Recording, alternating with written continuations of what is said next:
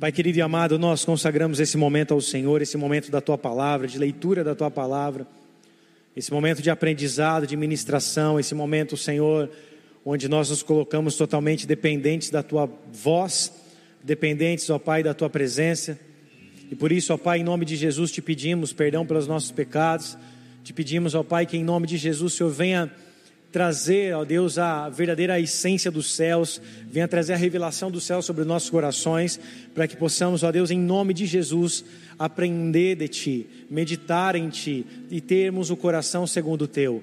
Por isso, ó Pai, em nome de Jesus, fala com cada vida que está aqui nessa noite, com cada vida que está nos assistindo pela internet.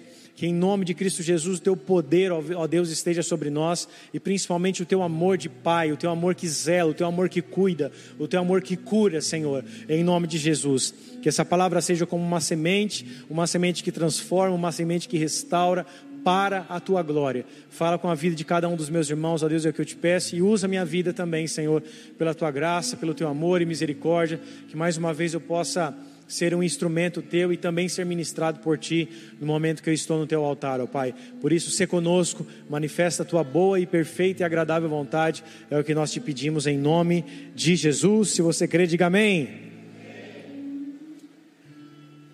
Amados, nesse dia dos pais, nós vamos aprender um pouco mais de como José manifestou a paternidade de Deus na vida de Jesus. O tema dessa palavra é pais como José e filhos como Jesus. Eu e você precisamos entender o que, que Deus, a missão que Deus deu para José, que é uma missão pouco falada.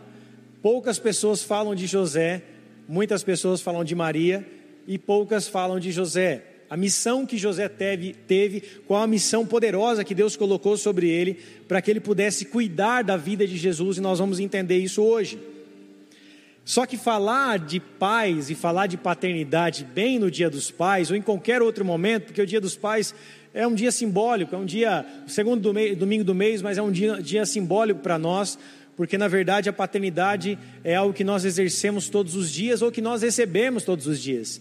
Se você é filho, você recebe a paternidade dos seus pais diariamente, mesmo que é, é você já não tenha hoje seu pai, ainda dentro de você existe a paternidade dele, algo biológico foi gerado, gerado na tua vida, o DNA do seu pai está em você. Quem está comigo, diga amém. Então, você, querendo ou não, tem um pouco do seu pai dentro de você, muito do seu pai, às vezes dentro de você. Por isso que às vezes falar de paternidade, em alguns momentos falar nesse dia específico, trazer à memória é, é, um tema como esse, para muitos traz memórias afetivas, para muitos traz momentos de alegria, mas também para outros, esse momento de Dia dos Pais traz uma mensagem de abandono, traz dor, traz memórias de abandono, memórias de dor, memórias de descaso, coisas que muitas vezes pessoas passaram na sua infância, na sua adolescência e que geraram marcas dentro de você. Eu não sei como foi a tua vida com a sua paternidade biológica, o seu relacionamento com o seu pai é, natural, com o seu pai biológico, mas algo que eu quero que você entenda perfeitamente desde o começo dessa, dessa palavra é que por melhor que o teu pai tenha sido, ou por pior que o teu pai tenha sido, nós não podemos misturar as coisas. Principalmente se você teve um mau pai, ou um pai que não te deu atenção, que não te assumiu, ou um pai que talvez você não conheça. Nós não podemos misturar essa paternidade biológica com a paternidade de Deus. Por que, que eu falo isso? Porque, amados, a paternidade, a paternidade de Deus é algo sobrenatural. A paternidade de Deus é um amor que nós não conseguimos compreender. O amor de um pai, o amor de uma mãe, é a que mais chega próximo do amor de Deus, mas o amor de Deus é algo imensurável. Nós não conseguimos medir a profundidade, a largura, a altura do amor de Deus por nós. Por isso que é errado nós vincularmos a paternidade natural ou física à paternidade de Deus. Só que em muitos momentos isso acontece principalmente quando nós tivemos maus pais ou pais ausentes. Talvez seu pai não foi um mau pai, mas talvez ele tenha sido um pai ausente. E isso, amados, mexe profundamente conosco. Muitas pessoas conectam automaticamente esse fio da má paternidade natural à paternidade de Deus. Muitas pessoas não conseguem chamar Deus de pai porque estão com sua mente completamente vinculada a uma paternidade errônea, ou alguém que foi um mau pai ou um pai ausente. E isso faz com que nós não consigamos enxergar Deus como um pai de amor, porque feridas estão abertas ainda, porque ainda não conseguimos enxergar Deus como pai, porque quando olhamos para a nossa paternidade biológica, ou para o nosso pai natural, ou de criação, ou um pai que foi algo que foi representado como um pai, pode ter sido um tio, um avô, que pode ser um pai de criação, como eu disse, muitas vezes nós olhamos e falamos: não, eu não consigo ver Deus como pai porque eu me, me remete àquele abuso que eu sofri, me remete àquela, àquela cintada que eu tomei, me remete àquela aquele abuso psicológico que eu vivi, me remete àquela surra que eu tomei, me remete àquele abandono, me remete a não ter o nome do meu pai no meu registro de nascimento, me remete a eu não conhecer o meu pai. Então, muitas pessoas, nesse dia dos pais, para muitos é um dia difícil. Para quem tem o seu pai presente, um pai que expressa realmente o amor de Deus, é um dia maravilhoso. Para mim, hoje foi um dia importante. Eu tive um momento com meus filhos especial, então para mim é um dia importante. Mas quando eu olho também para o outro lado, eu como pai, para mim é um dia importante, mas quando eu me olho como órfão, naturalmente falando, é um dia difícil, porque eu não tenho meu pai para estar comigo. E nos pequenos detalhes, memórias vêm sobre nós. Por exemplo, hoje eu estava fazendo churrasco com meus filhos, lá na churrasqueira. Eu moro num apartamento, são três blocos do apartamento. Eu moro no bloco B, tem o bloco A à frente e o bloco C atrás.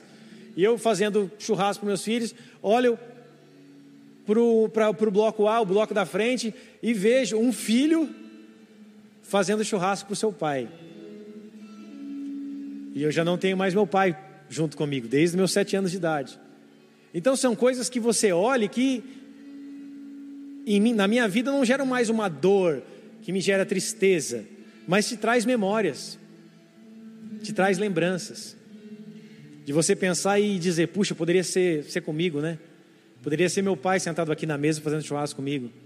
Poderia ser eu cozinhando para ele. Glória a Deus que eu estou tendo a oportunidade de fazer para os meus filhos. Porque essa é uma memória afetiva que eu tenho criado na vida dos meus filhos, porque é algo que eu gosto.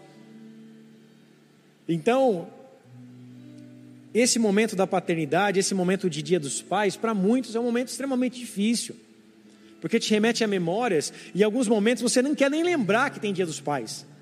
Na verdade, você prefere apagar da sua mente, porque você, em alguns momentos, não quer ter essa lembrança. Na minha vida, por exemplo, com sete anos de idade, eu perdi meu pai, e durante todo esse tempo, todas as festas de escola, todo dia dos pais da escola, todo o trabalho que eu tinha que fazer para entregar para outra pessoa, era ruim demais porque você não tinha um pai para fazer, para entregar. Em alguns momentos a minha mãe falava assim: "Me entrega o seu trabalhinho da escola para mim, porque eu sou seu pai". Eu falava: "Não, mãe, você é minha mãe. Mas você não é meu pai. Ou seja, você não pode ocupar o lugar que eu não tenho. Eu sei que você é uma excelente mãe, mas você não é meu pai". A minha mãe fazia isso com todo o coração, querendo ali suprir uma carência, mas não é a mesma coisa. Por isso, esse dia é um dia difícil para muitas pessoas. Então, todas as vezes que eu falo de paternidade no Dia dos Pais, eu sempre trago à memória aqueles que não têm pais, ou aqueles que não tiveram os seus pais presentes, porque aqueles que estão com o seu pai vivos e são presentes, para eles é um dia maravilhoso, é um dia legal. Por isso, amados, é muito importante nós entendermos que a paternidade de Deus é algo sobrenatural. Repete algo, repete algo assim comigo. A paternidade de Deus é sobrenatural. Primeiro ponto, nós precisamos entender que a paternidade de Deus é isso. Ela não é igual àquilo que nós recebemos dos nossos pais. Principalmente nossos pais foram ausentes ou maus pais. Por isso, amados, nós vemos na vida de José alguém que expressou a paternidade de Deus na vida de Jesus, não sendo seu pai biológico. Jesus foi gerado do Espírito Santo. Você lembra disso? Maria ficou grávida do Espírito Santo, não de José. José não havia conhecido Maria ainda, Maria era virgem quando, quando recebeu esse fruto do Espírito Santo. Portanto, José não é pai biológico de Jesus. E nós vamos entender que a paternidade vai além de apenas ter o um nome do pai no RG, é além de ter um pai físico ou biológico. A paternidade de Deus é algo sobrenatural. Quem está comigo, diga amém. Abre lá a tua Bíblia comigo, Mateus capítulo 1, verso 18. O Wagner ajuda aí hoje não? Cadê eles? Ah, tá aí? Amém, glória a Deus. Depois eu falo com vocês. Mateus 1, 18. Vocês vão entender o porquê que eu vou falar uma frase, vocês vão entender logo logo. Mateus 1, 18. Nós vamos ler até o verso 23. Diz assim: Ora, o nascimento de Jesus Cristo foi assim estando Maria, sua mãe, desapossada, desaposada com José, sem que tivessem coabitado, antes coabitado, ou seja, antes eles terem relações sexuais, achou-se grávida pelo Espírito Santo. Mas José, seu esposo, sendo justo e não querendo infamar, resolveu deixá-la secretamente. Enquanto ponderava essas coisas, nessas coisas, eis que lhe apareceu em sonho um anjo do Senhor dizendo: José, filho de Davi, não temas receber Maria, tua mulher, porque o que nela foi gerado é do Espírito Santo. Ela dará à luz a um filho e lhe porás o nome de Jesus, porque ele salvará o seu povo dos pecados deles. Ora, tudo isso que aconteceu, tudo isso aconteceu para que se cumprisse o que fora dito pelo Senhor por intermédio do profeta. Eis que a virgem conceberá e dará à luz um filho, e ele, e ele será chamado pelo nome de Emanuel, que quer dizer Deus conosco. Até aí, amém, amados? Então, amados, em diversos momentos, José foi alertado por Deus a fazer algo para a vida de Jesus. Nesse momento, José foi alertado por Deus para que não abandonasse Maria. Ele ainda não era casado com Maria, ao ponto de ter ali uma vida de casal, uma vida a dois. Ele ainda não havia conhecido Maria. Ele não havia ainda tido relações com Maria. E no momento que Maria diz que está grávida, José, que não era um cara escandaloso, mas era um cara, um homem de Deus, ele preferiu se afastar. Ele preferiu deixar Maria para que ali não, ela não viesse ser escandalizada. Porque se ele fosse qualquer outro homem, ele poderia ali ir ao meio, pedir que Maria fosse apedrejada, porque uma mulher que fosse pega em adultério, a lei dizia que ela tinha que ser apedrejada. Ele poderia, que, que, é, ele poderia ter ali a autoridade de exercer a lei sobre ela, falar para que os fariseus, para que os mestres da lei, lei exercesse a lei sobre ela, a lei mosaica sobre Maria. Mas não, ele decidiu se afastar. Ele não quis escandalizar a vida dela, ele não quis ali fazer com que a sua imagem fosse deturpada, mas ele, ele resolveu de madrugada ir embora, deixando ela só.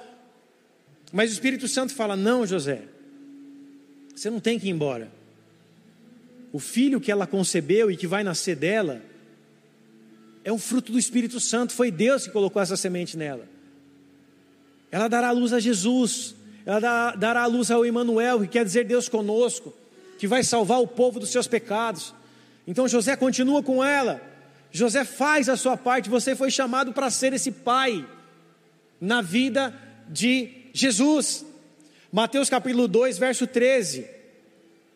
Mateus 2, 13. Tendo eles partido, eis que um anjo do Senhor a José em sonho disse: Dispõe-te, toma o menino e sua mãe, foge para o Egito e para lá permanece até que eu te avise, porque Herodes há de procurar o menino para o matar. Logo após os magos, ou os três reis, que a Bíblia fala em algumas versões, os três reis, os três reis magos, não importa, aqueles três homens que foram visitar Jesus quando ele estava ainda lá em Belém, levaram ouro, incenso e mirra para presentear Jesus. Logo após isso, Herodes ficou sabendo que havia nascido o rei dos judeus que ele seria o rei sobre Israel. Herodes quis ali as informações desses reis magos, eles não deram, e por isso ele teve que fugir. Jesus teve que ser, sair fugido, ainda um bebê junto com Maria e José, e José foi alertado a ir para o Egito. Porque se ele continuasse no lugar onde ele estava, Herodes iria matar a vida de Jesus, assim como ele matou toda criança do sexo masculino dois anos para baixo. Porque ele não queria que nenhum rei competisse com ele, ele não queria que tivesse outro rei além dele. Por isso, José, em sonho, mais uma vez, recebeu uma palavra de Deus, e foi aquele que tomou o menino e a sua mãe e foi para o Egito até que Herodes morresse. Então, mais uma vez, José foi extremamente importante para a vida de Jesus, para a vida de Maria e para a continuidade daquilo que Deus queria fazer, que era fazer com que Jesus crescesse num lar seguro até o momento que ele fosse para a cruz para nos redimir dos nossos pecados. José teve, teve essa extrema importância de ser alguém que estava ali como pai, ouvindo a voz de Deus para cuidar do seu filho. Mateus 2,19 Tendo Herodes morrido, eis que um anjo do Senhor apareceu em sonho a José no Egito e disse-lhe: Dispõe-te, toma o menino e a sua mãe e vai para a terra de Israel, porque já morreram os que atentavam contra o contra a vida do menino. Então, mais uma vez, Deus vem a José em sonho e fala: José, agora você vai, sai do Egito e volta para Israel. Aqueles que queriam matar Jesus já morreram, podem voltar para lá agora. Mateus 2, do verso 22 agora em diante, do verso 22 e 23.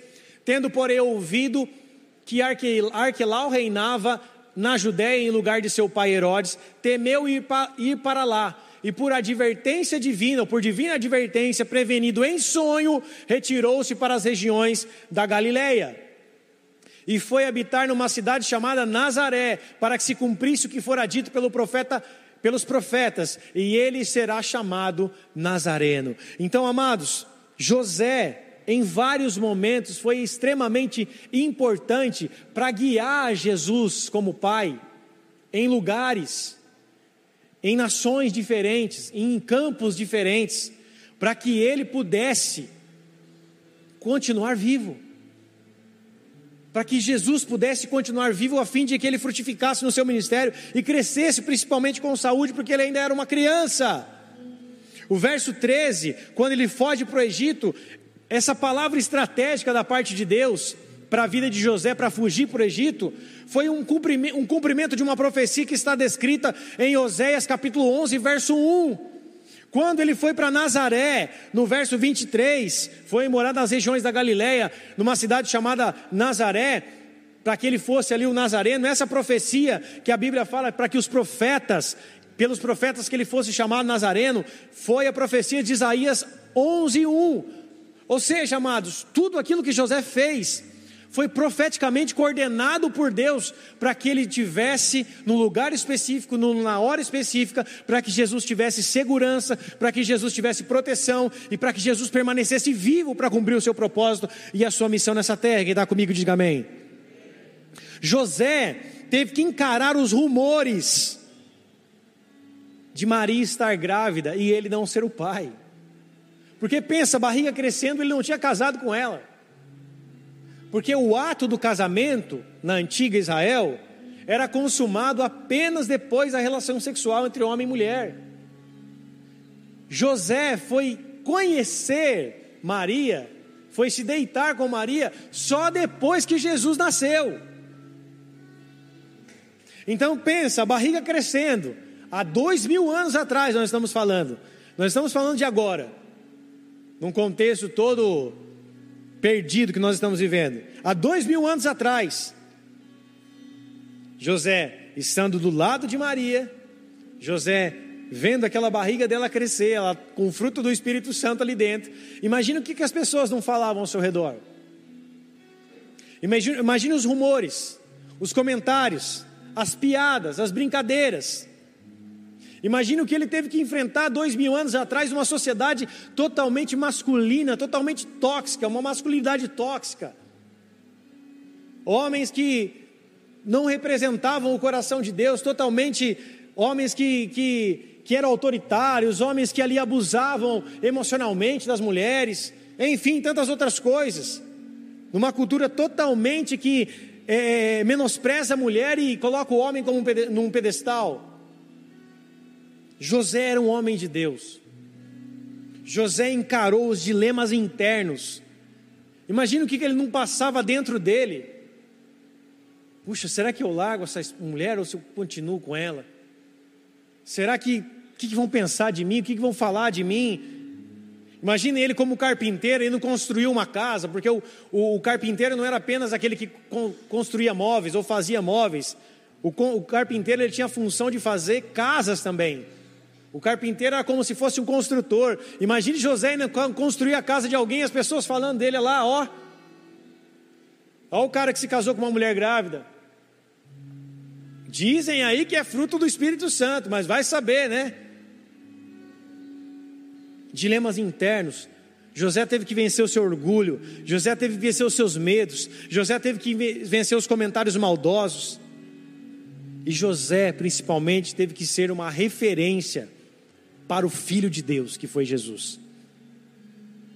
Então, José, amados, a vida de José, a paternidade que ele expressou na vida de Jesus, o amor de pai que ele expressou na vida de Jesus, é basicamente colocado em três pilares ou quatro pilares da paternidade. Muitas pessoas têm dito sobre três ou quatro pilares da paternidade. O primeiro pilar da paternidade é pastor. O segundo pilar da paternidade é provedor. O terceiro pilar da paternidade é protetor. E o quarto pilar da paternidade é plataforma. Vou repetir para você que está anotando. O primeiro pilar da paternidade é pastor. O segundo é provedor. O terceiro é protetor. E o quarto é plataforma. Primeiro pilar, como pastor, José como pastor, ele foi um guia espiritual. Ele ouviu a voz de Deus, foi para o deserto, foi para Galiléia, esperou Herodes morrer para voltar para Israel. Um pastor, é a, ser pastor é a primeira missão do pai. Todo pai precisa ser um pastor, principalmente pastor da sua casa. Todo pai precisa ser o pastor da sua casa. A sua esposa e os seus filhos são as suas primeiras ovelhas. Todo pai precisa ser um guia espiritual dos seus filhos. Pais que não são pastores dos seus filhos e que não cuidam das suas esposas e dos seus filhos são pais fracassados. Todo pai precisa ser um guia espiritual na vida dos seus filhos. José foi guia espiritual, foi um homem que foi conduzido por sonhos e palavras proféticas, foi um homem que teve um cuidado espiritual sobre a vida de Jesus, o homem que circuncidou Jesus, o homem que apresentou Jesus no templo, ou seja, toda a parte espiritual, como pai como pastor, José foi lá e fez. Eu e você, como pais, falando especificamente para pais, precisamos entender que nós temos uma responsabilidade bíblica sobre a vida dos nossos filhos, assim como a vida sobre, assim como a vida nossa, sobre a vida das nossas esposas. Há uma responsabilidade bíblica de cuidar dos nossos filhos, de colocar os nossos filhos nas nossas aljavas, para que eles sejam flechas na mão do Senhor. Quem está comigo, diga amém. Por isso eu tenho a responsabilidade de educá-los biblicamente, como pastor. Quem que educa o seu filho biblicamente? A escola dominical, o pastor da sua igreja, o ministério infantil ou você? É você, pai. Sou eu como pai. A igreja não tem essa responsabilidade que é tua de educar o seu filho biblicamente. Hoje as pessoas estão preocupadas em colocar o seu filho numa escola que tenha doutrina cristã para largar aquela criança lá estudando em, horário integral ou meio período, seja lá o que for, e querendo que os professores façam, eduquem-os biblicamente, como se fosse responsabilidade dos professores fazerem isso. Não, a responsabilidade de educar o seu filho biblicamente é tua, é minha. Eu preciso ensinar sobre a Bíblia para eles. Eu preciso orar por eles. Eu preciso profetizar sobre eles. Eu preciso ser o seu guia, seus guias espirituais. Isso é bíblico. Em todo o contexto histórico da Bíblia sempre, da Bíblia sempre foi assim. Então tem coisas que nós não podemos mudar. Deus já fez dessa forma. Quem está comigo, diga amém. Uma escola é algo complementar, o ministério infantil na igreja é algo complementar, óbvio, tudo isso ajuda, mas existe uma parcela grandíssima de responsabilidade que é nossa, que nós não podemos colocar de lado. Ou falar, não, isso não é comigo. Não, amados. Como pais, nós seremos cobrados por Deus de guiar os nossos filhos biblicamente. Talvez você esteja chegando na igreja agora, esteja conhecendo agora a palavra, você fala: Meu Deus, quanta coisa! A Bíblia fala que o Senhor perdoa o nosso tempo de ignorância, o tempo que nós não sabíamos o que era correto biblicamente. Mas a partir de hoje, Deus está te dando ferramentas para que você cuide do seu filho biblicamente. Amém ou não? O tempo que ficou para trás já passou. O tempo da ignorância passou, mas o tempo agora que Deus está te revelando o que, é ser um pai biblicamente, é o momento que você começa a exercer sobre a vida do seu filho. E se depois de você ter conhecimento não o faz, aí sim você continua errando. Segundo pilar da paternidade, provedor. José era carpinteiro. Ele tinha uma profissão. Essa profissão trazia recurso físico para a vida de, para a vida de Jesus e para a vida dos seus irmãos, que Jesus teve outros irmãos depois, seus meio-irmãos, filhos de José e Maria. José também teve a responsabilidade administrativa como pai. Um pai não precisa apenas prover recursos, um pai precisa ser um bom administrador dos recursos que Deus dá. Você lembra que José recebeu ouro, incenso e mirra? Jesus recebeu ouro, incenso e mirra, Jesus era um bebê. Quem que administrou o ouro, incenso e mirra? José. Pais, segundo o coração de Deus, pais como José, precisam ser bons administradores financeiros. Precisam ser bons administradores daquilo que Deus coloca sobre você. Você pode, pai ou homem, Passar isso para a vida da sua esposa, cuidar das suas finanças, já que talvez você seja atrapalhado de cuidar das suas finanças. Não há problema, passe para a tua esposa fazer isso. Talvez ela administre muito bem financeiramente a casa melhor que você. Mas você precisa entender que há uma responsabilidade administrativa sobre você. E se você não consegue fazer isso, passe para a tua esposa que faz melhor que você. Agora o problema é se a sua esposa não faz e você não faz, quem está errando é você. Deus não vai cobrar sua esposa, Deus vai cobrar você. Você que tem a responsabilidade de cuidar e de zelar pelo jardim. Você pode colocar isso como missão para tua esposa, mas a responsabilidade não é dela, é tua. Provedor não é apenas aquele que traz o pão para dentro de casa. Na cultura ocidental, na cultura do passado, ser pai era: ó, oh, o pão está aqui dentro de casa. Ó, oh, eu trago o pão para a mesa, não falta roupa, não falta alimento, a conta de luz está paga. Isso não é ser pai. Ser provedor físico é lei, meu irmão. Se você não prover o seu filho fisicamente, você vai preso, parceiro. Ser pai não é colocar o pão, não é arrotar dentro de casa e dizer: Ah, olha quem manda aqui sou eu. Isso não é ser pai. O provedor é aquele que traz o pão, obviamente, mas sabe que essa é uma responsabilidade que Deus também colocou sobre você. Plantar e cuidar do jardim não era responsabilidade de Eva, era responsabilidade de Adão. Ah, minha, minha esposa me ajuda nas minhas finanças, glória a Deus por isso. Que bom que a sua esposa se une junto a você para te ajudar, mas existe a parcela que é tua de ser provedor. O provedor do alimento, o provedor daquilo que o filho precisa para voar mais alto, para o filho ter o cuidado necessário e principalmente o bom administrador da casa. O homem precisa ser esse bom administrador. Ele precisa administrar bem todas as coisas da casa, que provisão não é apenas sobre alimento, é sobre todas as coisas que Deus concede sobre nós. O homem precisa ter essa mentalidade de pai, como provedor de todas as coisas e bom administrador que muitas vezes Deus provê muita coisa nas nossas vidas, mas essas coisas não se mantêm porque nós não sabemos administrá-las. Tem pessoas que você der 10 mil reais na mão dela hoje, amanhã virou 8, depois da manhã virou 6, depois da manhã virou 4, depois da manhã virou 2, depois da manhã não tem mais nada, porque ela não sabe administrar aquilo que Deus deu. Bons pais são bons administradores, sabem a hora de comprar e sabem a hora de não gastar. E você, mulher, seja submissa ao seu marido porque o administrador da casa, por mais que talvez seja você, quem dá o sim ou não final tem que ser o teu marido. Se teu marido falou para você economizar, cumpra o que ele está falando. Se o marido falou para você gastar agora, cumpra o que ele está falando. Vocês são um time. Homem e mulher casados são um time. E dentro de um time tem momentos que tem que estar tá na zaga e tem momentos que tem que estar tá atacando. E quem que faz isso dentro de casa? Tem que ser o marido. Saber o momento de ir para o ataque o momento de conservar na defesa. Ó, oh, amor, hoje não é hora de comer pizza. Hoje não é dia de você passar na reina ou na CA. Segura o reggae, segura a onda. Hoje vamos segurar mais um pouco.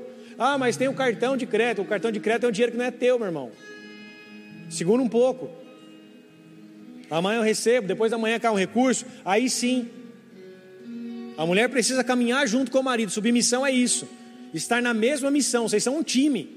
Enquanto dentro do casamento cada um rema para um lado, a mulher quer gastar com sapato e o marido quer ficar se, se barbeando num barbeiro que gasta 100 reais para fazer seu cabelo e sua barba, o caminho, não, as coisas não vão andar. Ah, mas eu só corto meu cabelo num barbeiro de 100 reais. Meu irmão, seja humilde, vai cortar no 10 conto. Ah, mas eu só compro sapato da moda na Arezo. Seja mais humilde, meu irmão, vai comprar sapatilha de 15 reais. Há momento para todas as coisas, há tempo para todas as coisas. Por isso, um homem e uma mulher são um time dentro do casamento. E os dois remam junto para o mesmo lugar. Se cada um estiver remando para um lado, é tragédia, é ruína, vai naufragar. Quem está comigo, diga amém. Você que é solteiro está ouvindo essas coisas, está pensando, não tem nada a ver comigo. Vai pregando, vai, vai pegando todo, tudo, todas essas dicas que eu estou te dando, todas essas chaves, porque você vai precisar dentro do seu casamento em nome de Jesus, amém ou não? Terceiro, protetor. José foi protetor, fugiu para o Egito, depois foi para Nazaré, protegeu o coração de Jesus e as emoções. Proteção não é apenas você se colocar na frente de uma bala se alguém apontar a arma para o seu filho, para sua esposa. Não é só isso. Não ser metido valentão, brigador de rua, pit boy. Não é isso, seu protetor. Ser protetor é proteger o coração dos seus filhos é proteger a emoção dos seus filhos, porque muitas vezes, como pais, ao invés de protegermos o coração dos nossos filhos, nós arrebentamos com as emoções deles. E o pai protetor é aquele que protege as emoções dos seus filhos. Se o seu filho é zoado na escola com bullying, dentro de casa ele não pode ser. Você tem que proteger as emoções dele. Você tem que blindar as emoções dele para que ele chegue na escola e fale. Se o moleque chamou ele de oleudo, você fala, eu seu baleia assassina. Ele tem que saber reagir. Você protege as emoções do seu filho. Para quando alguém vir com bullying para cima dele, ele devolver na mesma moeda. Quem está comigo, diga amém. Uma criança não tem que oferecer a face se ela está sendo zoada, ela tem que devolver na mesma moeda. Os nossos filhos não é porque são crentes tem que ser chacota dos outros aí ninguém não. Se alguém me zoa no trabalho, eu zoo com eles também. Se alguém me zoa na rua, eu também zoo. Porque eu não sou, sou pastor, mas não sou chacota de ninguém não. Por isso, amados, os nossos filhos precisam ser blindados emocionalmente para saber reagir na rua, para saber reagir na escola. Alguém vem zoar com ele, ele vai ficar uh, chorando, chamando o pai e a mãe. Não, ensine-os emocionalmente a se defender. Um pai precisa ser protetor a ensinar os seus filhos também a se defender como guerreiros. A história do Antigo Testamento, os filhos eram criados para ser guerreiros. No Estado de Israel, até os dias de hoje, homens e mulheres são obrigados a servir no exército, dos 18 aos 21 anos. Por quê? Para que sejam guerreiros. Nós estamos vivendo uma das sociedades mais fracas da história da humanidade fracas emocionalmente, fracas fisicamente. E o mundo lá fora está consumindo essas pessoas. Você concordando ou não, é o que eu faço com meus filhos. Eu já brinco de lutinha com meus filhos para ensinar eles a se defenderem. Porque alguém, no dia que alguém colar o seu. Se alguém um dia zoar você, filho, e bater no seu cara, bate também. Resolva lá dentro. Porque eu estou fazendo um homem. Eu estou formando um guerreiro. Eu estou fazendo dele um homem de Deus. No dia que ele estiver pregando o evangelho e ferirem a face dele, a Bíblia diz: oferece a outra, filho. Assim como eu sou obrigado, biblicamente, se alguém me ferir a face quando eu estiver pregando o evangelho, oferecer a outra. Agora, por, por sacanagem, por brincadeira, por bullying, aí não, meu irmão. Aí não dá. Por isso, um pai precisa ser protetor emocional do seu filho. Porque na escola, Muitas vezes o, prote... o professor vai ser o cara que vai zoar seu filho. O cara que é para ser referência vai zoar seu filho. Quem aqui já foi zoado por algum professor? Levanta a mão. Tá vendo? Aí a prova. Eu não estou falando besteira. Qual professor já te subestimou um dia? Levanta a mão. Você não vai ser nada, não. Você não estuda, você vai ser um nada. Você vai ser um nada. Você tem cara que vai ser um nada. Sua mãe é um nada, seu pai é um nada, você vai ser um nada. Se os nossos filhos não estão blindados emocionalmente para encarar isso lá fora, o que, que vai acontecer? A voz de um, de, um, de, um, de um professor vai soar mais alto do que a vida de um pai, ou que a frase de uma mãe na vida dos nossos filhos. E nós precisamos blindá-los. Para que nossos filhos, quando chegarem na faculdade, não sejam ali tocados pelos, pelos socialistas, pelos comunistas, ou por as coisas que querem ali levar o nosso filho para Satanás e para as trevas. Os nossos filhos têm que chegar para, nas faculdades e ser exemplo, dar o bom testemunho com os seus corações blindados, com suas mentes blindadas, para que ninguém venha com uma sã doutrina errada, ou com qualquer vento de doutrina e venha doutrinar os nossos filhos. Hoje as faculdades têm mais, mais doutrinado as pessoas do que ensinado as coisas. E os nossos filhos precisam estar blindados emocionalmente, protegidos emocionalmente, para que essas doutrinas diabólicas de Satanás não venham adentrar nos seus corações. Quem está comigo, diga amém. Nas faculdades, os professores não querem saber de Jesus. Se você for na USP, eles não querem saber de Jesus. Nós temos um aluno da USP aqui. Se você for em toda a faculdade federal, quase nenhum professor quer saber de Jesus porque eles estão mais preocupados a doutrinar a pessoa com uma ideologia de esquerda, com uma ideologia socialista ou comunista, com uma ideologia diabólica. E outra coisa que eu quero dizer para vocês: não existe cristão de esquerda, amém, amados?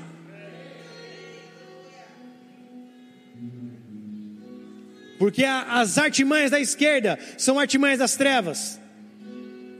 E nós precisamos entender, amados, que eu e você precisamos ter o nosso coração bíblico e não de esquerda ou de direita. Nós precisamos ter o nosso coração biblicamente blindado por Deus, amém, amados?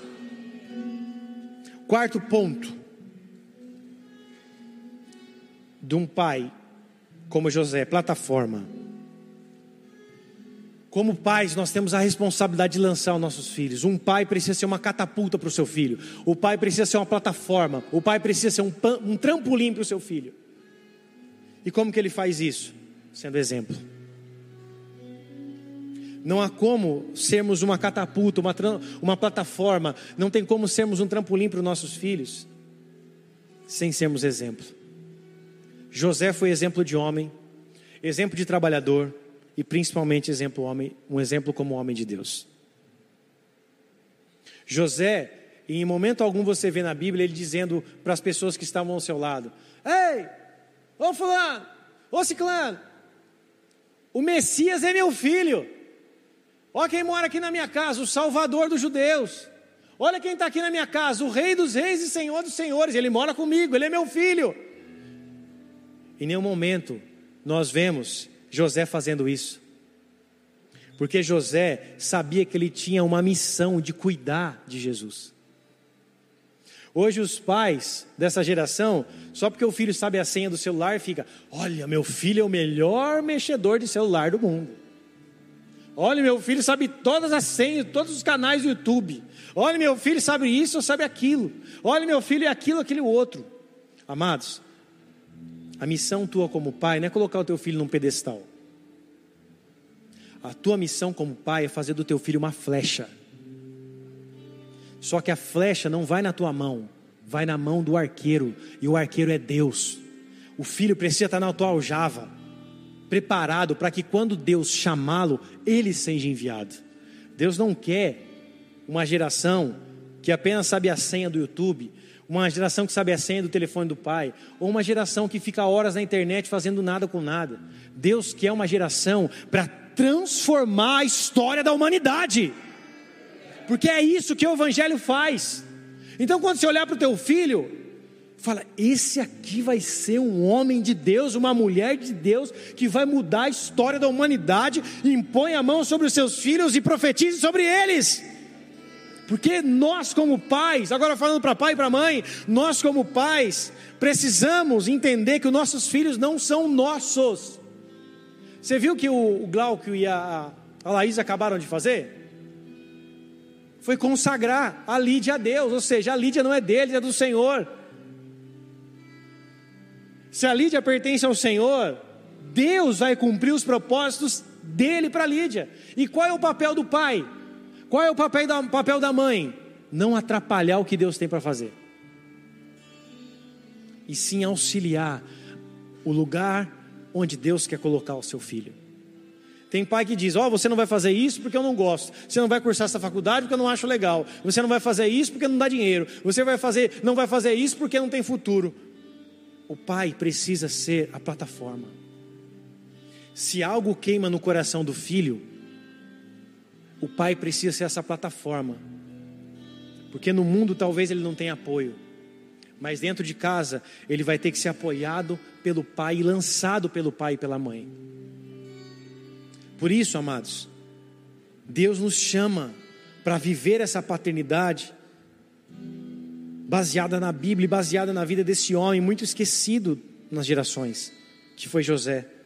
José pastoreou, José cuidou, José protegeu as emoções de Jesus, José proveu os recursos necessários e Jesus, a Bíblia fala que ele crescia com graça, com sabedoria.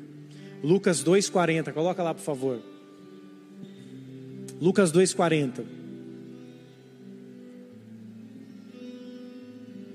E crescia o menino, e se fortalecia, enchendo-se de sabedoria, e a graça de Deus estava sobre ele.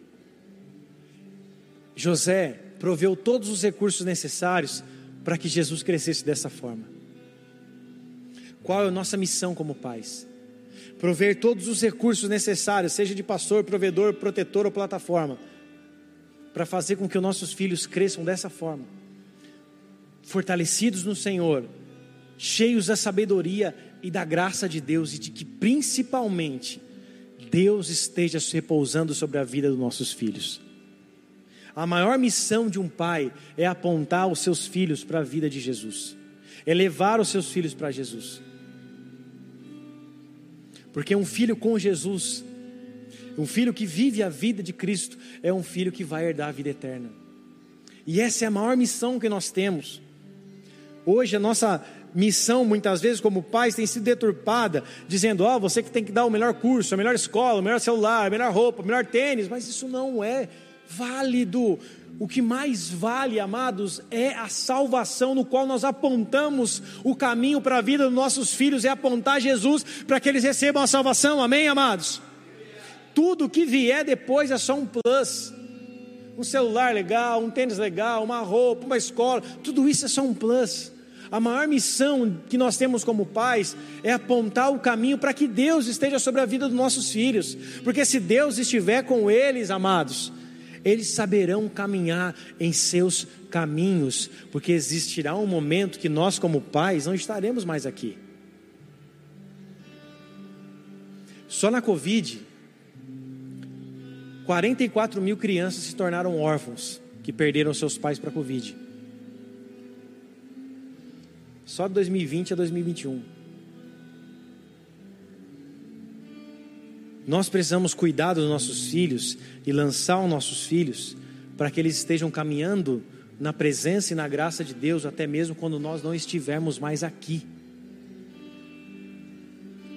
E não só quando nós não estivermos mais aqui, mas quando eles já não estiverem mais conosco, porque os filhos voam. O filho não vai ficar para sempre dentro de casa. Seu filho pode ir para outro lugar da terra às vezes eu paro para pensar e falo: Meu Deus, meus filhos estão tão, tão pequenos. Mas pode ser que eles casem e vão morar em outro país. E eu, como pai, preciso saber que se isso acontecer na vida dos meus filhos e se Deus estiver com eles, se manifestando na vida deles, glória a Deus, eu cumpri o meu papel. Quem está comigo, diga amém. Nós precisamos cuidar dos nossos filhos, sabendo que um dia eles vão voar e não voltarão para o ninho. Às vezes voltará quando estiver cansado, querendo fazer uma visita. Mas o papel de todo filho, né, o desejo do coração de Deus para todo filho é que eles voem. Você é um filho que está voando, não é? Você é um filho que já saiu do ninho. Você é um adulto que já saiu do ninho. E se você é pai, você tem que entender que isso vai acontecer também com seu filho. É ruim, é difícil, é doloroso de imaginar. Mas logo, logo nossos filhos estarão voando.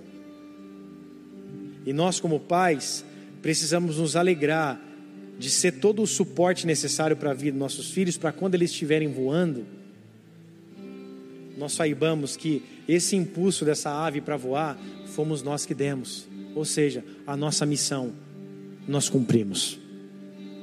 Como pais e como mães, nós precisamos dar esse suporte para que nossos filhos voem e para que eles cresçam na graça e no conhecimento do nosso Senhor Jesus Cristo. Amém, amados? Nós, como pais, como líderes espirituais de nossos filhos, precisamos nos oferecer, nos entregar, entregar tudo o que for necessário para que nossos filhos cresçam, frutifiquem, que vivam os seus chamados nessa terra. Eu preciso fazer de tudo para que meu filho cresça, frutifique e ele vive o chamado de Deus nessa terra. A partir do momento que você se tornou pai, a partir do momento que você se tornou mãe, eu sinto lhe dizer, você ficou em segundo plano. Na hora de comprar uma roupa, você fica em segundo. Na hora de comprar um lanche, você fica em segundo. Na hora de pensar entre comprar para você e comprar para o seu filho, você fica em segundo plano. Entre pensar em sair e ficar com a sua família, você ficou em segundo plano. Sempre você ficará em segundo plano, porque Deus te deu um plano ainda maior que você mesmo, que é lançar o seu filho para algo maior. Pais que não entenderam isso são pais que ficam patinando. Eles querem viver a vida deles como, ah, estou sossegado, vou viver a minha vida sem filhos, mas não. A partir do momento que você teve filhos, você tem uma missão. E a tua vida fica em segundo lugar. E aí você tem essa obrigação de fazer com que seu filho voe. Depois que seu filho voltar a voar, começar a voar, talvez você tenha uma certa liberdade, mas até então, você tem que ter esse amor altruísta que é o amor dedicado, sem egoísmo, sem egocentrismo. Você não pensa mais em você, não é mais o centro, o centro não é mais a tua vida, mas o seu ser ou o teu querer. É um amor doador, é um amor que se entrega. É um amor que ama apesar de todas as coisas. Eu e você, como pais, como José, fomos chamados a manifestar o amor de Deus sobre a vida dos nossos filhos. Pais como José são aqueles que manifestam essa paternidade de Deus que envolve todos esses P's que eu acabei de dizer: plataforma, proteção, pastoreio e também, e também provisão. Nós precisamos entender, amados, que Deus nos chamou para que os nossos filhos mudem a história da humanidade. Assim como Jesus foi aquele que mudou a história da humanidade, nós precisamos entender que nossos filhos foram chamados para isso. E você, como um pai, tem um, uma grande missão, um grande papel de fazer com que seus filhos sejam essas referências, sejam essas mudanças para a história da humanidade. Sejam essas mudanças que mudarão vida de pessoas e vida de famílias, manifestando a paternidade real de Deus. Vira a pessoa que está do seu lado e fala para ela assim: paternidade é igual a influência, amor, legado, construção de caráter construção moral, construção espiritual, cuidado, proteção e aliança. Eu e você fomos chamados para estar debaixo dessa paternidade. Deus, quando entregou Jesus naquela cruz para morrer por nós, Ele deu sobre nós tudo isso. Estou começando a virar a página agora. Eu acabei de falar sobre para a paz. Agora estou começando a falar sobre paternidade de Deus sobre nós. Então, essa paternidade de Deus sobre nós, pais, filhos, filhas, órfãos, essa paternidade de Deus sobre nós gera a influência de Deus sobre nós, o amor de Deus sobre nós, a herança de Deus sobre nós, que é o seu legado, e nos transforma ao ponto de mudar o nosso caráter, muda a nossa construção moral, muda também a nossa vida espiritual. A partir do momento que nos tornamos filhos, recebemos o cuidado de Deus e o cuidado do Pai, recebemos a proteção de Deus e recebemos a aliança através do sangue de Jesus Cristo. Você lembra quando o filho pródigo voltou para a casa do pai? Ele recebeu sandália, ele recebeu uma veste nova e ele recebeu um anel novo. Anel, aliança, simboliza ali a autoridade. Quando eu e você estamos dentro da presença do Pai, na vida, a vida do Pai se manifestando em nós, nós recebemos tudo isso que eu acabei de dizer. Nós temos uma aliança com Deus e Ele tem uma aliança conosco. Por isso, amados, você pode dizer: puxa vida, mas eu não tenho meu pai biológico, eu não tenho um pai presente, eu não tenho um pai que cuida de mim, um pai que, que se importe comigo, ou talvez o meu pai já faleceu. Você tem tudo isso disponível: influência, amor, legado, herança, construção de caráter, construção moral, espiritual, cuidado, proteção e aliança, porque Deus é o teu Pai. Deus é o teu Pai, e você precisa entender isso: que dependente da sua paternidade biológica, Deus é aquele que cuida de você, mesmo sem você saber ou reconhecer. Antes de eu reconhecer os cuidados de Deus sobre a minha vida, antes de eu reconhecer quem Deus era, Ele já cuidava de mim porque Ele me ama. Da mesma forma, antes de você reconhecer, o amor de Deus já está sobre você, trazendo cuidado, carinho, socorro, proteção, aliança e todas as coisas que você precisa para caminhar. Nós não conseguimos enxergar quão Deus é bom, o quanto Deus faz as coisas por nós, mas eu preciso me render a essa paternidade, porque quanto mais eu me rendo a esse amor do Pai, mais eu começo a me enxergar como filho. E Jesus foi o filho que todos precisam ser. Da mesma forma que José manifestou paternidade sobre a vida de Jesus, Jesus foi o filho que todos nós precisamos ser. Eu já falei para pais, agora começo a falar para todos nós que somos filhos de Deus. Tem filho de Deus aí? Glória a Deus. E como filhos, nós precisamos entender. E agora é a frase que eu vou falar para o Wagner e para a Ju. Que a mudança, que a história da humanidade foi mudada por um filho adotivo. Jesus não era filho biológico de José. Um filho adotivo mudou a história da humanidade. E da mesma forma que Jesus foi filho adotivo de José, eu e você somos filhos adotivos de Deus. A Bíblia diz que nós somos adotados por Deus. Filho, Deus teve um, Jesus, que foi enviado para o ventre de Maria através do Espírito Santo. Mas a partir da morte de Jesus Cristo, Jesus deixa de ser o único filho para se tornar o primeiro filho o primeiro de muitos irmãos. Então, através do sacrifício de Jesus, eu e você adentramos a família de Deus e nos tornamos filhos. Por isso, a partir do momento em que Jesus começa a habitar na minha vida e que eu aceito o seu sacrifício da cruz do Calvário, eu me torno o seu irmão, eu me torno filho de Deus. E como filho, amados, eu tenho o maior exemplo daquele que cumpriu e fez a vontade do Pai, que foi Jesus. Por isso que o título dessa palavra, da palavra é Pais como José e Filhos como Jesus. Porque eu e você temos essa referência em Jesus de como ser um filho que Deus espera. Porque Jesus, mesmo não tendo um pai biológico aqui nesta terra, teve um pai de criação, que foi José, um pai adotivo, que foi José, Jesus, desde criança, sabia a sua identidade e a sua missão como filho. E é isso que, como filho, nós precisamos ter: entender a nossa identidade com Deus e a nossa missão para com Deus. Quem está comigo, diga amém. Jesus, até os seus 30 anos de idade, Jesus foi carpinteiro. Jesus seguiu a profissão do seu pai que era carpinteiro. Como o filho mais velho, obrigatoriamente ele tinha que prover os recursos naturais para sua família. E como carpinteiro, Jesus sustentou a sua casa, a casa de sua mãe e os seus irmãos mais novos. Então Jesus, como filho, proveu também sustento para sua família, e como filho, Jesus foi obediente aos seus pais. Jesus foi aquele que honrou os seus pais. A primeira missão de todos nós como filhos, repete comigo, é honrar os meus pais. Falar honrar os meus pais.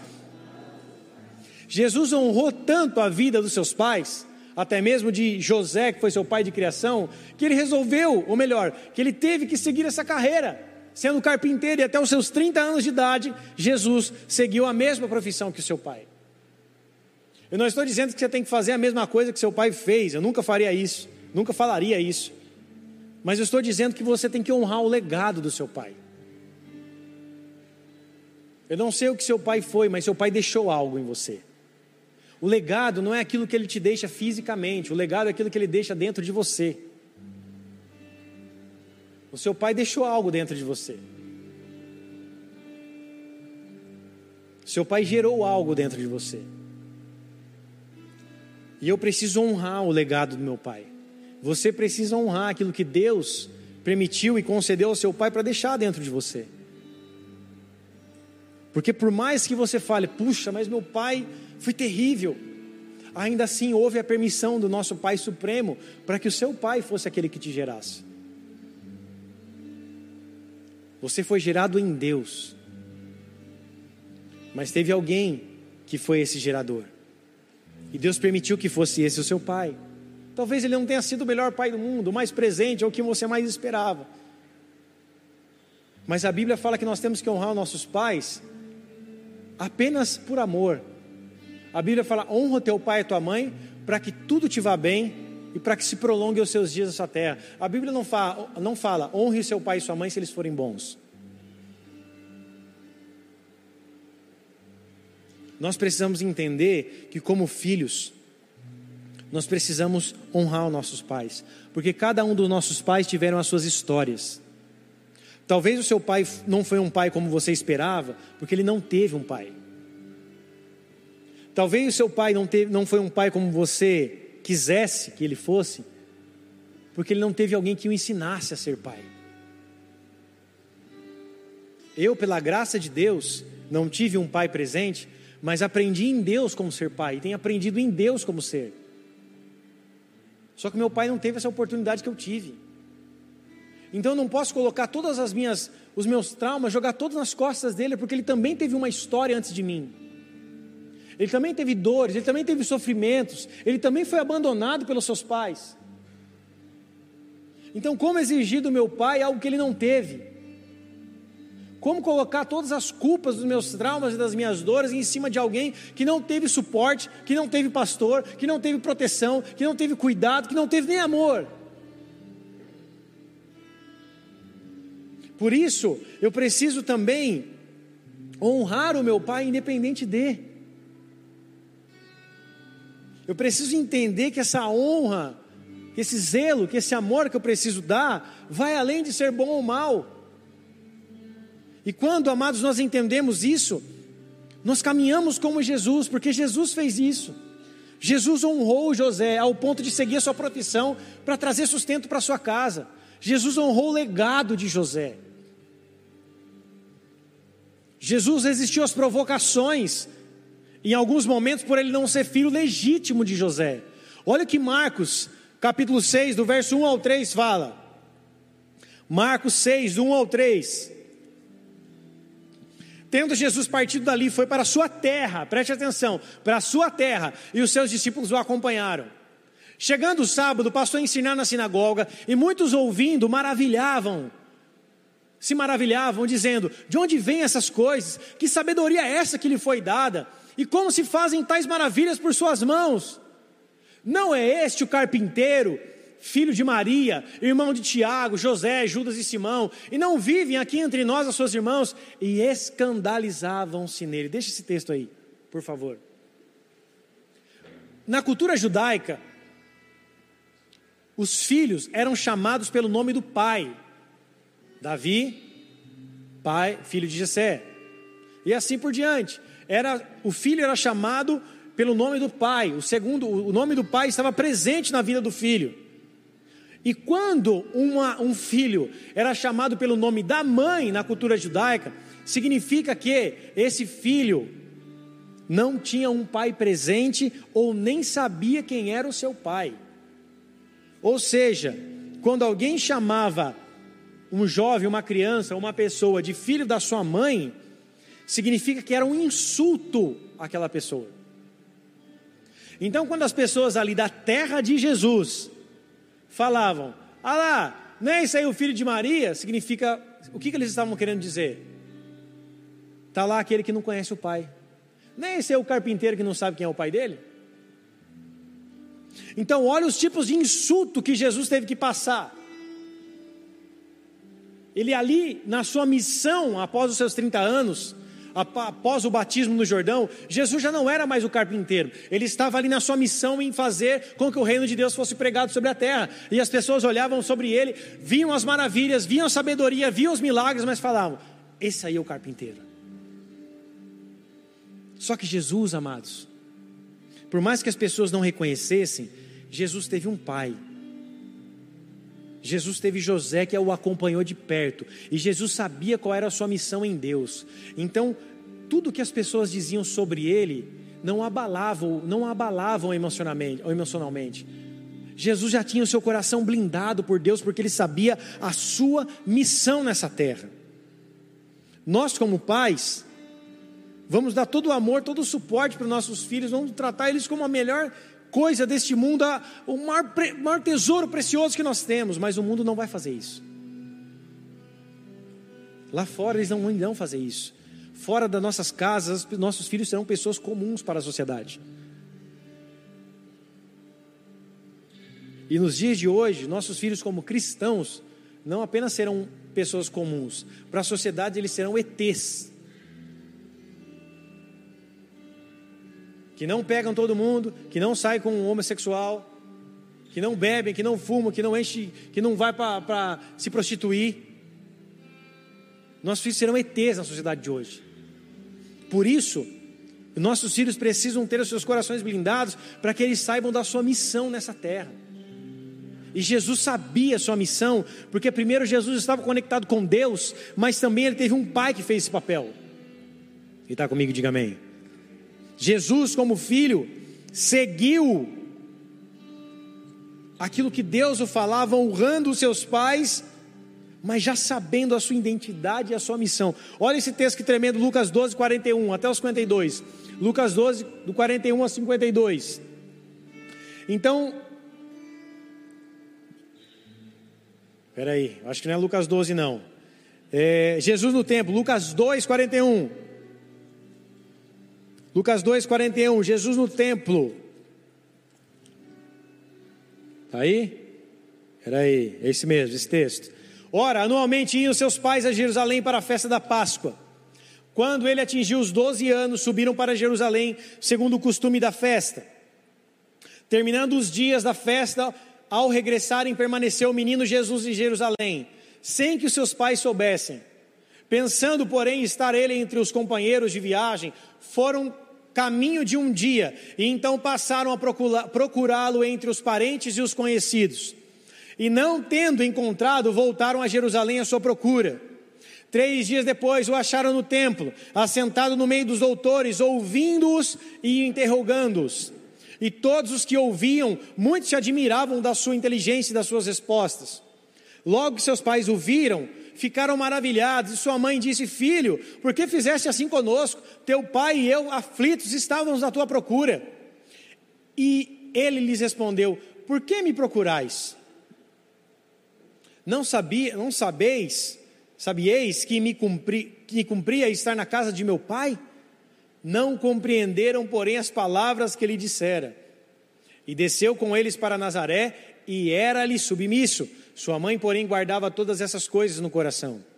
E crescia Jesus em sabedoria, estatura e graça diante de Deus e dos homens. Até aí. Por isso, amados, aqui nós vemos esse texto. Jesus, no meio do templo, na festa da Páscoa em Jerusalém, debatendo com os mestres da lei, ele tinha 12 anos de idade. A família volta, a caminho da volta, se esquece: meu Deus, esqueci meu filho. Cadê ele? Cadê Jesus? Cadê Jesus? Cadê Jesus? Voltaram para procurar Jesus. Jesus estava ali, interrogando os fariseus, os saduceus, os mestres da lei, conversando com eles, e todos ficavam espantados com a sua inteligência e sabedoria. E quando sua mãe pergunta, quando Maria pergunta, por que vocês fizeram isso? Por que você fez isso conosco, Jesus? Jesus pergunta: por acaso vocês não sabem que eu tinha que estar na casa do meu pai. Jesus, amados, tinha consciência de quem era Deus como pai na vida dele. Jesus sabia que ele tinha uma missão que o pai havia lhe colocado no seu coração. Então, quando ele está naquela missão, meio que evangelizando aqueles homens, apresentando as Escrituras, com 12 anos de idade, Jesus já tinha sua identidade definida ele já tinha seu caráter formado. E isso na psicologia, uma criança com 12 anos de idade é um novo start na vida dela. É, no momento, é o momento que ela começa a se tornar um adolescente. Ela começa a se tornar um teenager, teenager, né?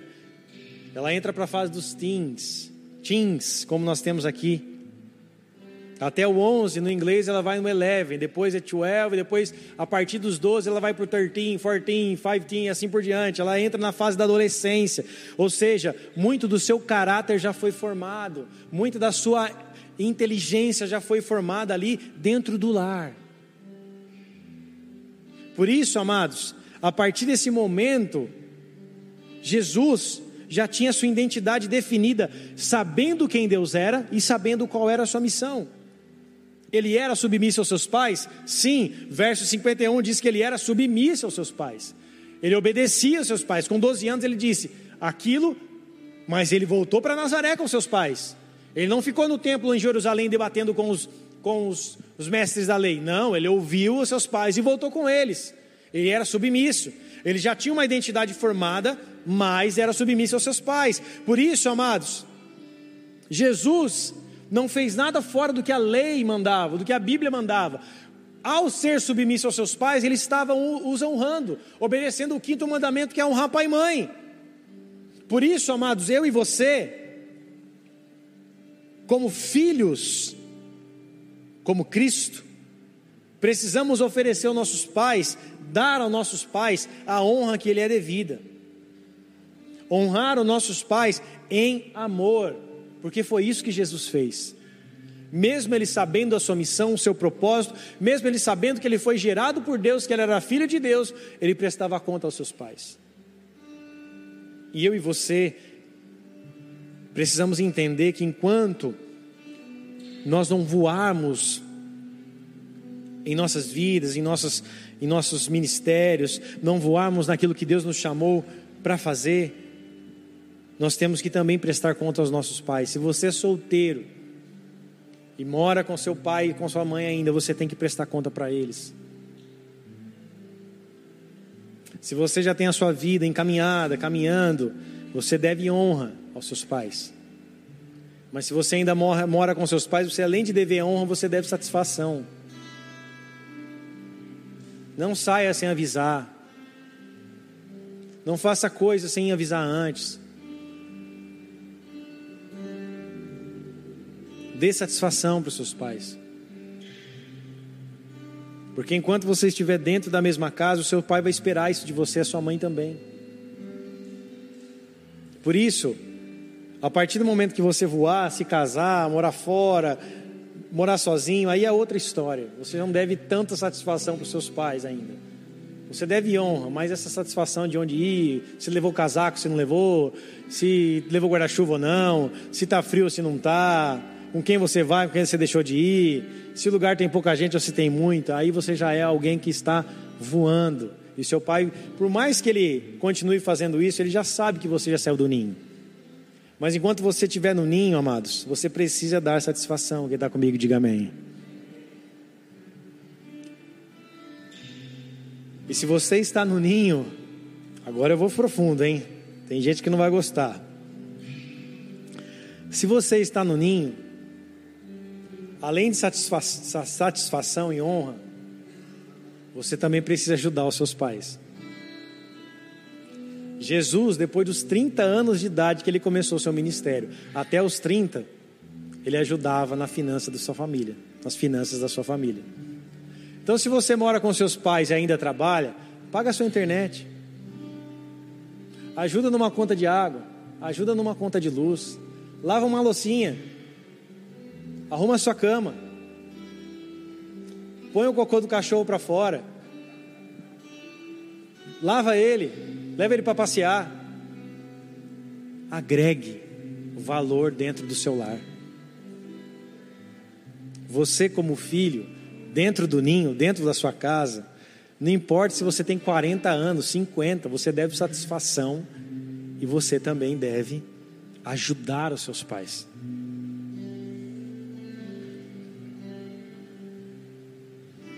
Eu e a pastora ajudamos a minha sogra até hoje.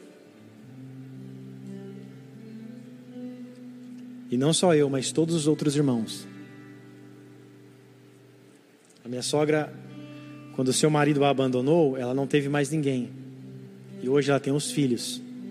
E os filhos têm esse papel de serem os cuidadores da sua mãe. Nós, como filhos, sejam dentro do ninho ou não, nós precisamos ser cuidadores dos nossos pais.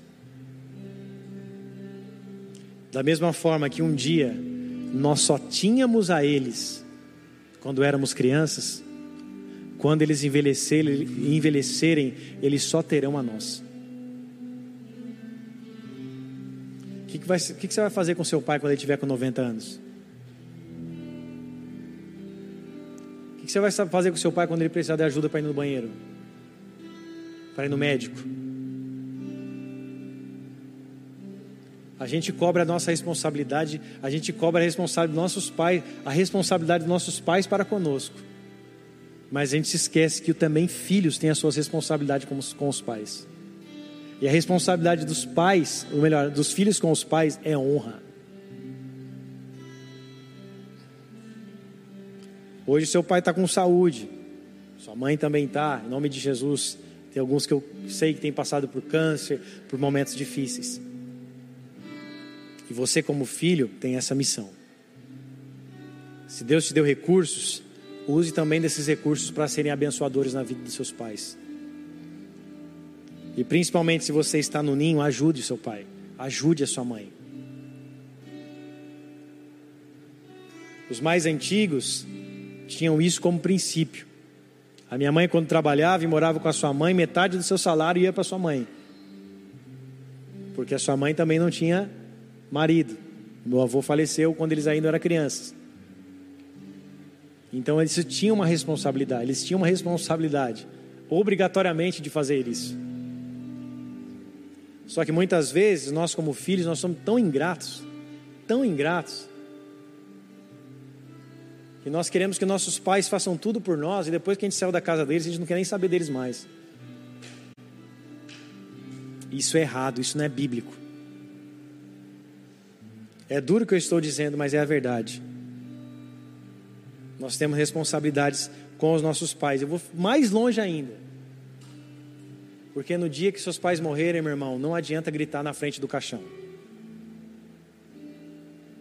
Eu já vi alguns escândalos na minha vida e não adianta nada.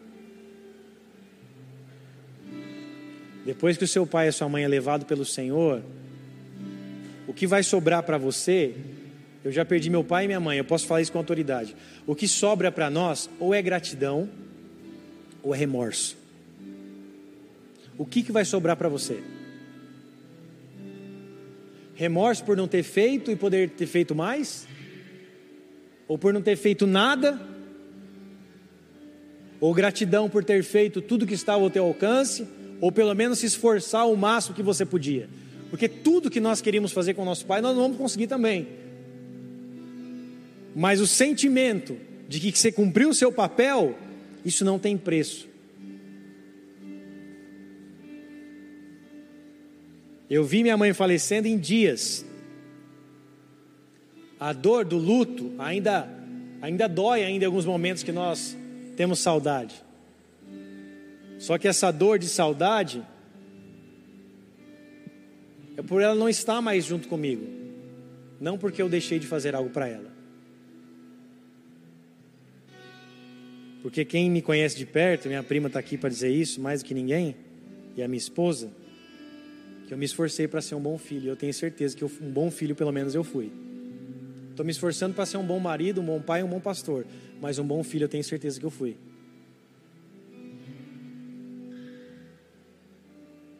Quando tudo passar,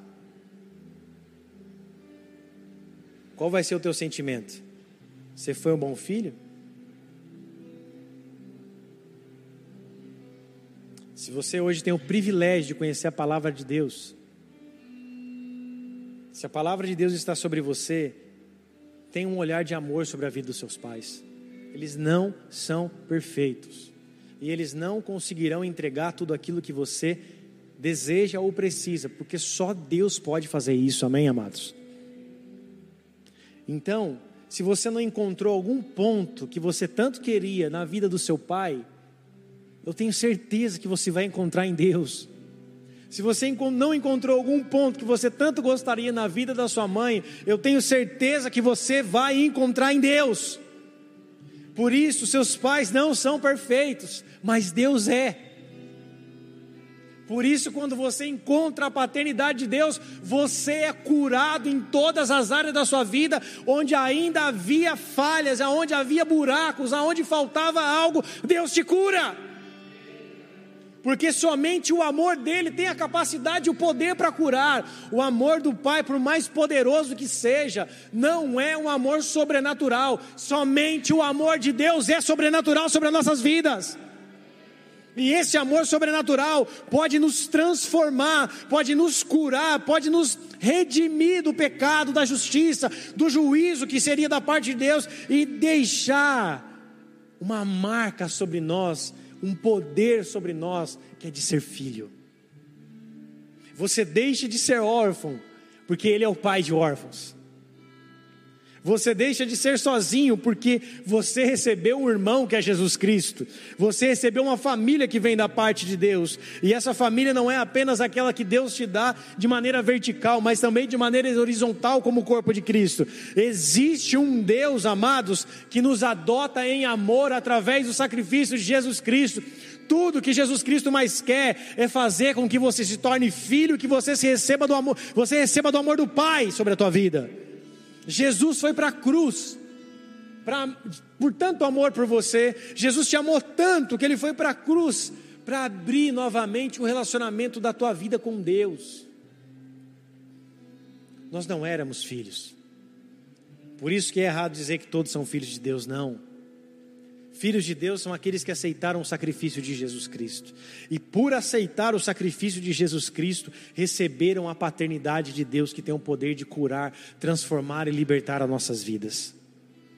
Por isso, quando eu entendo que eu tenho um Deus Pai e que eu tenho essa missão que Ele já me deu, que eu tenho uma identidade de filho, não importa o que as pessoas me digam, não importa o que as pessoas façam a mim, eu sou filho, eu tenho o privilégio de chamar Deus de Pai, eu sou filho de Deus. Nem todas as pessoas que passaram por essa terra tiveram esse privilégio, muitas morreram sem chamar Deus de Pai, muitas morreram sem entender que Jesus é o Salvador de suas vidas, mas você não, você tá, está tendo esse privilégio de entender que Deus é o teu Pai e que Jesus é o teu irmão mais velho que morreu por por amor a você, a fim de te colocar na família de Deus.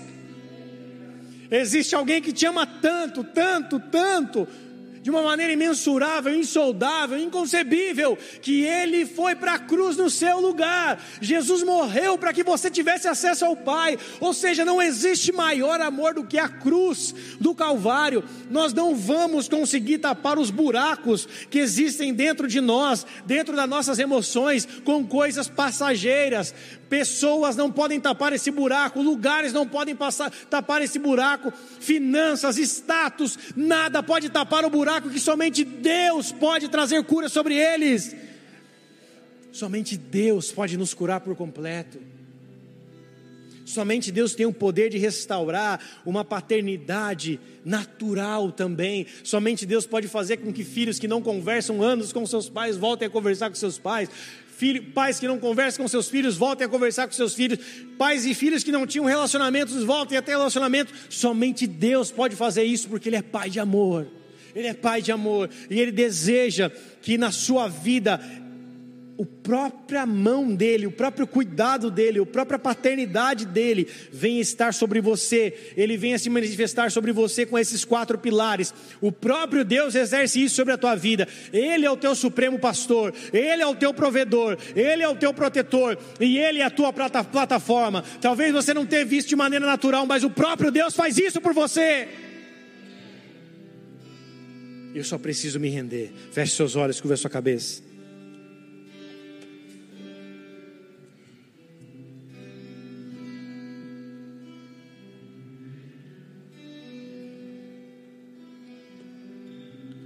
Ele é Pai de amor.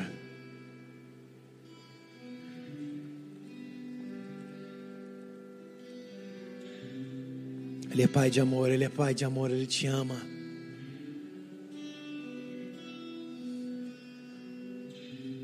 Ele te ama, Ele te ama. Comece agora, em nome de Jesus, sentir esse amor de Deus sobre a tua vida. Eu não conheço a tua história, não sei do teu testemunho, não sei o que você já passou, mas existe um Pai de amor sobre você. Existe um Pai que tem o poder para curar e para transformar toda maldição em bênção. Somente Deus tem o poder de fazer isso. Somente o amor de Deus é soberano, somente o amor de Deus é sobrenatural.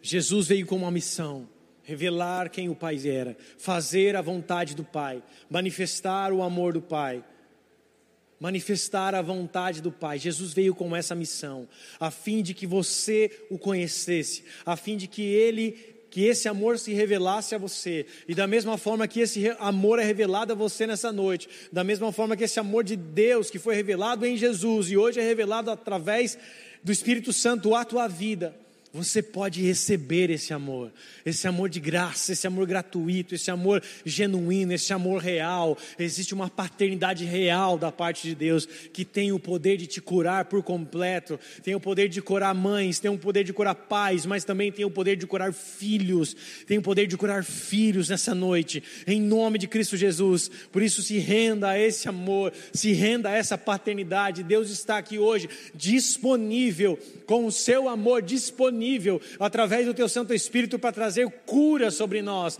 para trazer redenção sobre nós, para trazer libertação sobre nós. O amor de Deus tem o poder de curar, tem o poder de libertar. Quando nossas emoções são saradas, quando nós somos libertos em áreas das nossas emoções, é como se fardos pesados saíssem das nossas costas, é como se sacos de cimentos fossem jogados fora, e nós temos a liberdade, porque para a liberdade foi para que, que Jesus veio, para a liberdade ele nos libertou. Jesus veio para você ser livre. Deus não deseja que você tenha marcas em seu coração ainda. Deus não deseja que você tenha ainda um peso sobre o teu coração quando você lembra do seu pai ou da sua mãe. Deus não deseja que ainda haja buracos em teu ser. Deus deseja curar todas as suas feridas e fazer delas cicatrizes que serão testemunhos da glória dele. Ele tem o poder para curar. Somente Ele tem o poder para curar. Se você está segurando o choro, chore. Se você tem desejo, desejo e vontade de chorar, não segure esse pranto, não segure esse choro, porque o choro traz cura, o choro traz cura, o choro são as lágrimas, as lágrimas são as orações líquidas. Muitas vezes você não sabe o que dizer, mas você se quebranta, você chora, e isso traz cura sobre a tua vida. Se você está com essa vontade, se algo já está, se as lágrimas estão escorrendo de maneira incontrolável sobre os seus olhos, são, é Deus te curando é o próprio Deus entrando no mais profundo do seu ser, é o Espírito Santo agindo dentro de você, trazendo cura, trazendo a revelação da paternidade dele, trazendo a revelação da profundidade desse amor. Amor perfeito, amor real. Mergulhe nesse amor do Pai. Ele está sobre nós, Ele está sobre nós, Ele vem sobre nós, Ele vem sobre nós. Santo é o teu nome, Jesus. thank you